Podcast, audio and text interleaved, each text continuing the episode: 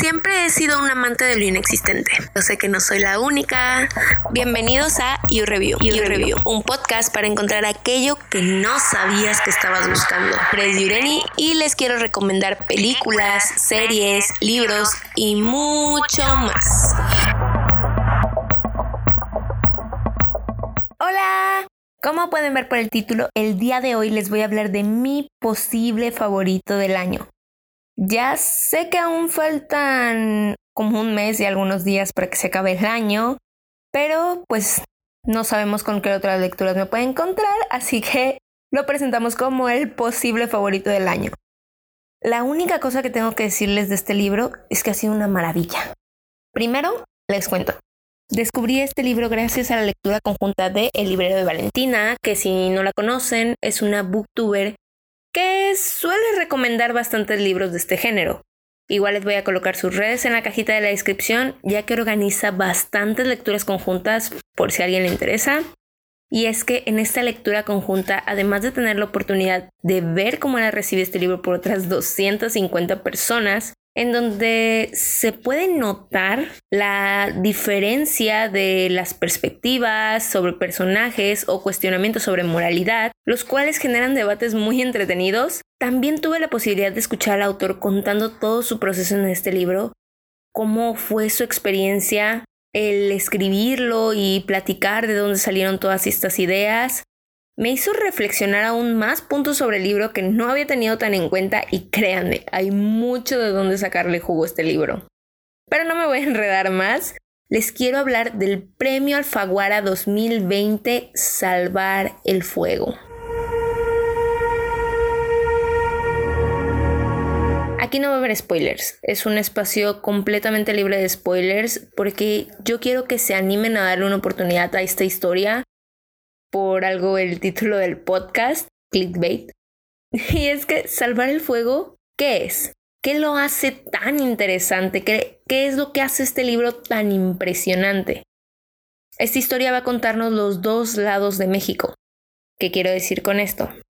Es una historia donde tenemos a nuestra protagonista, Marina, una mujer casada, con tres hijos, coreógrafa en su propia compañía, la cual es muy reconocida, y por el otro lado tenemos a José Cuauhtémoc, un hombre que tuvo una infancia muy dura y con el tiempo, después de cometer un asesinato y pasar algunos años en la cárcel, se encuentra involucrado en una amistad con un miembro de un cártel, lo cual comienza a generar algunos cambios bruscos en su vida. En esta historia ambos se ven involucrados en un amor improbable con personas impensables, Salvar el Fuego retrata dos Méxicos completamente diferentes uno del otro, donde Marina, que pertenece a la clase social más alta, se vincula con un hombre al extremo de la sociedad. En esta novela se retratan las contradicciones del país y de la naturaleza humana. ¿Novela de amor? Más bien una lección de esperanza, una historia de violencia en el México contemporáneo donde el amor y la redención aún son posibles.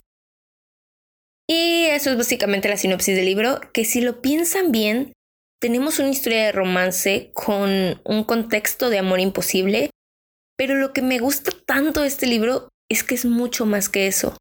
Este libro está tan bien escrito que probablemente les pase como a mí y esto de la historia de amor puede pasar a segundo plano. Y si eres mexicano o mexicana como yo, los modismos que trae este libro te van a encantar. Es algo que tal vez a la gente que no es de México podría dificultárseles un poco. Si tienen deciden leer este libro después de escuchar este podcast y tienen alguna duda, pueden mandarme un mensaje a mi Instagram para resolvérselas o para quedar en duda, porque hay palabras que ni siquiera yo entendía. Y pues si conocen a alguien de México y le preguntan, pues también pueden salir de dudas súper rápido. Y otra cosa es que nos otorga este spanglish en la historia lo cual provoca que a veces situaciones tan crudas las puedas ver incluso divertidas. Además, te va a tener todo el tiempo asintiendo mientras reconoces las situaciones de tu país. Sí creo que es más probable que se identifique los países de Latinoamérica, ya que nos relata mucho sobre el movimiento del narcotráfico y la corrupción que existe en los gobiernos.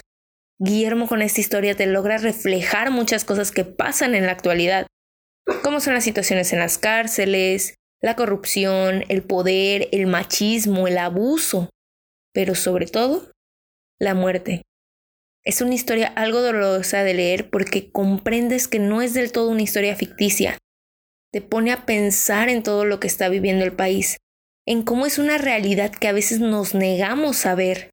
Comprendes por completo a lo que se refiere en esta separación de clases, en esa lucha constante por querer sentir seguridad en las calles. De la misma manera, una de las cosas más impresionantes que tiene la historia es su forma de hacerte simpatizar con los que están en prisión, los cuales muchos son asesinos. Te ponen en contexto con sus historias, con su forma de ver la vida, las cosas, te hace notar estas jerarquías de la cárcel o simplemente el hecho de que te muestren sus puntos de vista frente a sus crímenes y cómo algunos no sienten ni un remordimiento por ello cómo todo dentro de la prisión se vuelve más tenso, más doloroso, más cruel. Sin embargo, al tener una historia tan fuerte y bien estructurada, los personajes no se quedan nada atrás.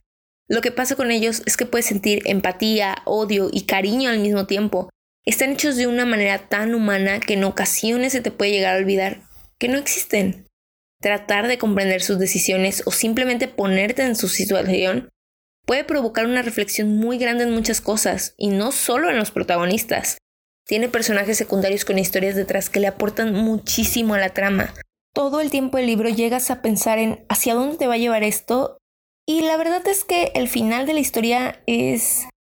Mm, un poco, diría yo, realista, pero también un poco imaginativo tiene su aire soñador y creo que eso me gustó, creo que tiene como estos dos puntas de que no es perfecto, pero tampoco es desesperanzador. Salvar el fuego es una historia que me llenó por completo, me resultó bastante dolorosa de leer, es cierto, pero al mismo tiempo te ayuda a reflexionar. Y como diría el mismo autor, es un libro que lo que intenta dejar es el saber que aún existe esperanza. Bueno, es el momento de las estrellas y creo que a nadie le sorprenderá saber que le he puesto 5 estrellas a este libro en Goodreads, que si no me siguen se los estaré dejando en la cajita de la descripción junto con mi Instagram. Y es que esta historia no me aburrió en ningún momento, no lo sentí como una lectura pesada, todo lo contrario. Creo que me atrapó en cada minuto y me provocaba en ocasiones una tristeza muy grande por todo lo que se relataba pero creo que al poder sentir emociones genuinas y muchas veces en un mismo momento es lo que hace tan bueno salvar el fuego. Así que se los recomiendo muchísimo, creo que es un libro que todos deberíamos de leer para comprender a veces también el impacto de una decisión. Y eso sería todo, les agradecería mucho que compartan el capítulo con sus amigos, conocidos, aquellos que les pueda interesar la lectura o que quieran escuchar reseña de esto y muchas cosas más. Igualmente pueden ir y escuchar todo el especial de octubre que tuvimos o el capítulo anterior a ese donde les hablo de la precuela de los Juegos del Hambre, balada de pájaros, cantores y serpientes. Y bueno, esto ha sido todo por mi parte. Muchísimas gracias por escucharme. No tienen idea de lo feliz que me has de hablar de esto que tanto me gusta. Esto fue You Review y nos vemos en el siguiente capítulo la próxima semana.